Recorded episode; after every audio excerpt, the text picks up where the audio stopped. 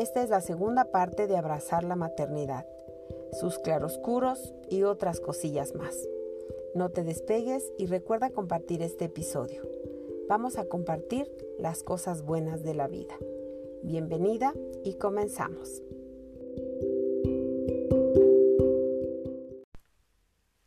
Este episodio es especial porque hace 18 años inicié un nuevo viaje hacia la maternidad. Ya te hablé un poco en el episodio 60 sobre mi por qué abrazar la maternidad.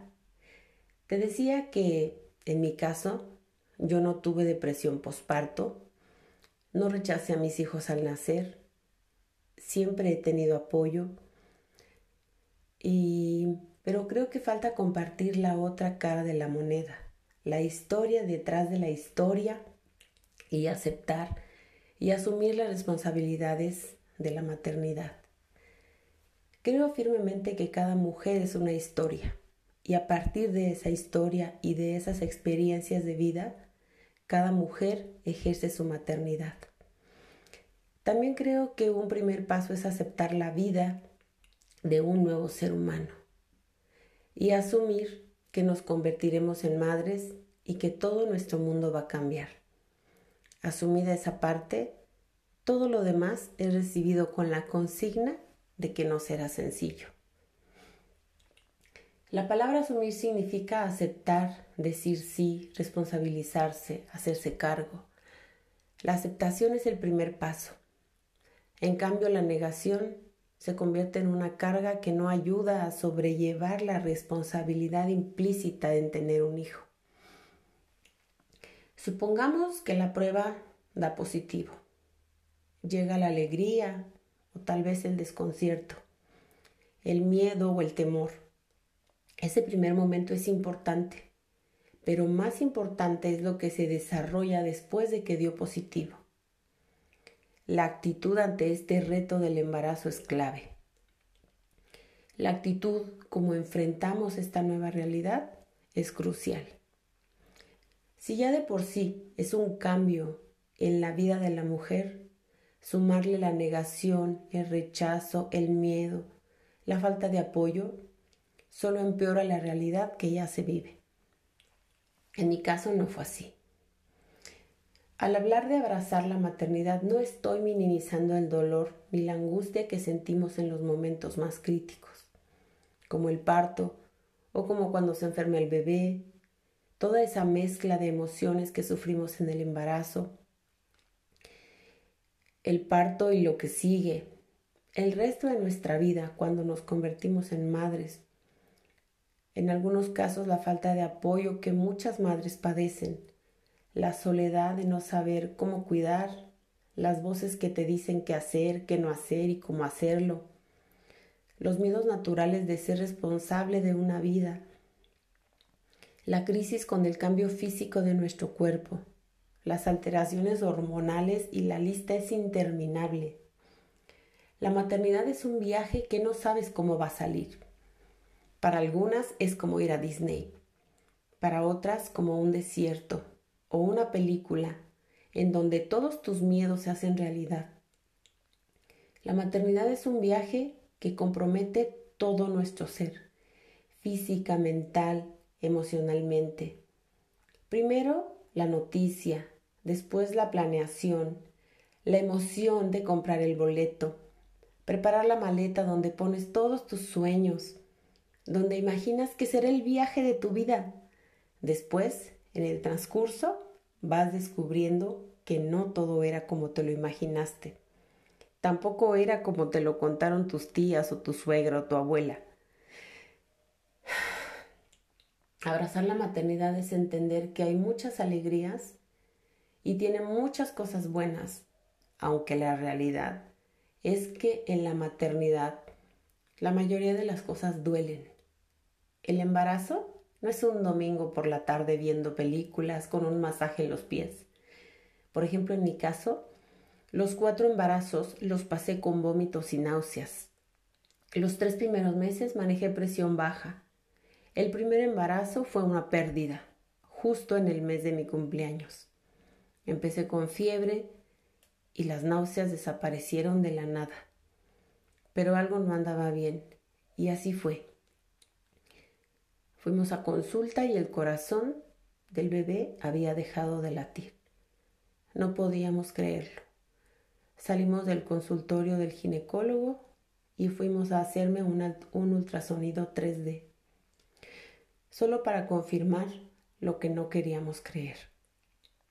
Ese mismo día me internaron y me indujeron al parto. Sufrí los dolores del parto y después de varias horas eternas de dolor intenso, justo cuando mi cuerpo no podía más y mi alma lloraba igual que mis ojos, el bebé salió. Me preguntaron si quería verlo. Obviamente dije que no. Mi corazón estaba roto, mi cuerpo estaba débil y un dolor emocional me impidió ver a ese pequeño. Tuve un parto y salí con las manos vacías. Días siguientes, la leche empezó a salir. Le llamé a un amigo que es médico y me recetó unas pastillas para cortar la leche. Y así pasaron ocho meses de depresión, de soledad y vacío. Fui a terapia y tras un par de sesiones en las que también estuvo mi esposo, hicimos un ejercicio de regresar a ese momento, despedir al bebé y llorar los dos juntos de rodillas frente al altar de una iglesia. Lloramos nuestro dolor, entregamos a ese pequeño a Dios y seguimos adelante. Sin quererlo, acabo de contarte la pérdida de mi primer hijo. El estudio reveló que era un niño. Hoy ese dolor se ha ido. Los tres embarazos siguientes fueron tremendos los tres primeros meses. En el segundo embarazo vivía de plátanos. Era el único alimento que calmaba las náuseas. Arturo, mi esposo, llegaba con pencas de plátanos varios días a la semana. Se me antojaban las ciruelas, pero nos dimos cuenta que me hacían vomitar. Para el tercer y cuarto embarazo, toreaba las náuseas con galletas saladas, plátanos, gotitas para regular mi presión. Después de los tres meses, yo volvía a la normalidad y podía disfrutar de los embarazos y de las comidas. Aumenté 20 kilos en el segundo embarazo. Después de que pasaron las náuseas, Arturo me consentía y todos los domingos íbamos a comprarme un elote con mayonesa, queso, limón y chile. En el segundo y en el tercero subí en el segundo 15 kilos y en el tercero 10 kilos. Esto es otro dolor que sufrimos las mujeres, el aumento de peso y los cambios inminentes de nuestra imagen corporal. Es tan preocupante este tema que hay mujeres que no quieren amamantar por temor a que se les deforme el busto ya ni hablar del dolor al inicio de amamantar. Si has pasado por esto, sabes de qué hablo.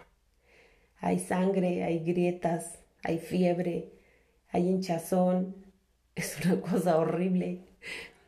Imagínate las mujeres que desde niñas sufrimos temas de corporalidad, temas de falta de aceptación en nuestro cuerpo o de la percepción errónea del cuerpo, y de todas las emociones que eso acompaña.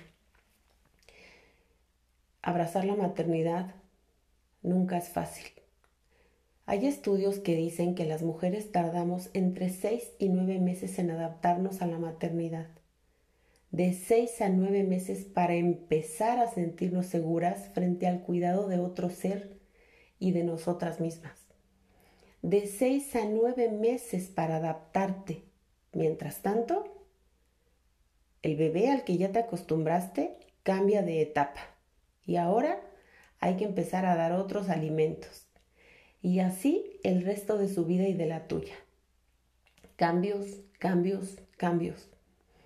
Abrazar la maternidad es aceptar que el agotamiento, la frustración, la tristeza, el cansancio, el temor y todos los cambios hormonales son nuestros fieles compañeros una vez que somos madres. ninguna mujer queda exenta de alguno de estos compañeros o de todos. Abrazar la maternidad no va a impedir que tengas días malos, días en los que quisieras renunciar y salir corriendo. Abrazar la maternidad tampoco impide que tu cuerpo deje de sufrir cambios y alteraciones o que te sientas la madre más mala del mundo. Pero lo que sí te ayuda a abrazar la maternidad es a decir sí otra vez. Como te lo explicaba al principio con la definición de asumir. Decir sí a los retos diarios. Decir sí a los berrinches. Decir sí a los cambios de humor de esa vida que tienes a tu cuidado. Decir sí al cuidado de un ser humano en el cual sus primeros años de vida dependen de tus cuidados y de tu amor. Si bien la maternidad es un viaje incierto, también es cierto que las alegrías son tantas que en muchas ocasiones ayudan a sobrellevar el dolor y te dan un impulso nuevo para seguir. A veces las madres solo necesitamos un respiro, o dos, o tres. A veces necesitamos un poco de espacio y tiempo libre para respirar y volver a nuestro centro. Necesitamos palabras de aliento y de apoyo, no juicios ni críticas sobre nuestra maternidad. Necesitamos palabras de motivación y halagos por nuestro trabajo, porque la maternidad es un trabajo artesanal, por donde lo veas. En este episodio quise compartirte ese otro lado que parece que nadie ve o nadie reconoce porque cuando yo te hablo de abrazar la maternidad, seguramente me imaginas feliz abrazando a mis hijos con una vida perfecta y todo en orden. Ella abraza la maternidad, o sea, no sufre, no se cansa, acepta todo con alegría. No es así. Incluso las madres, sabiendo lo que significa la maternidad, criticamos y juzgamos a otras madres porque no hacen las cosas como nosotras. Yo misma he estado de ese lado, observando con ojo crítico el actuar de otras madres, juzgando desde mi lugar, juzgando a mi propia madre y juzgándome a mí misma porque no soy la madre perfecta de revista, porque no soy la madre perfecta que se supone que debería de ser o que yo quisiera ser. Las madres somos muy duras con otras madres y esa misma dureza la aplicamos en nosotras mismas. Si tú ahora estás preocupada porque piensas que no eres la mejor madre del mundo, déjame decirte que seguramente eres mucho mejor madre de lo que piensas. Y sí, te has equivocado. Dime, ¿quién no se ha equivocado? Para cerrar este episodio voy a dejarte algunas pistas que te pueden ayudar a asumir la maternidad en un sentido positivo, que te ayude a estar mejor contigo misma y en consecuencia con tu maternidad. No la saqué de la revista Vanidades ni de la revista Hola, sino de mis andanzas durante casi 20 años de maternidad y de mis últimos años de más conciencia siendo madre. Las, las pistas son estas. Habla de tus emociones Comunica a alguien de confianza tus sentimientos. Desahógate en un lugar seguro, donde seas escuchada sin juicios. No reprimas tus emociones, no las escondas, no las disfraces, mucho menos las mediques. Necesitas unirte a una tribu, a un grupo o una comunidad de madres con tus mismos principios, tus mismos valores o tus intereses. Hace unos días le pregunté a mi esposo, ¿cómo es que llegamos a 20 años de matrimonio unidos, felices y enamorados? O sea, contéstame esto. Y él respondió, creo que la comunidad nos ha ayudado. Y con comunidad quiero decir los amigos de los que nos rodeamos porque son matrimonios que también cuidan la vida familiar, con los mismos valores y principios. Y esta respuesta que me dio mi esposo aplica también para las madres. Su respuesta me confirma que para avanzar con alegría es necesaria una comunidad que nos abrace, nos acoja, nos acompañe y nos aliente, especialmente en los momentos de crisis, en esos momentos en los que no vemos claro y quisiéramos renunciar.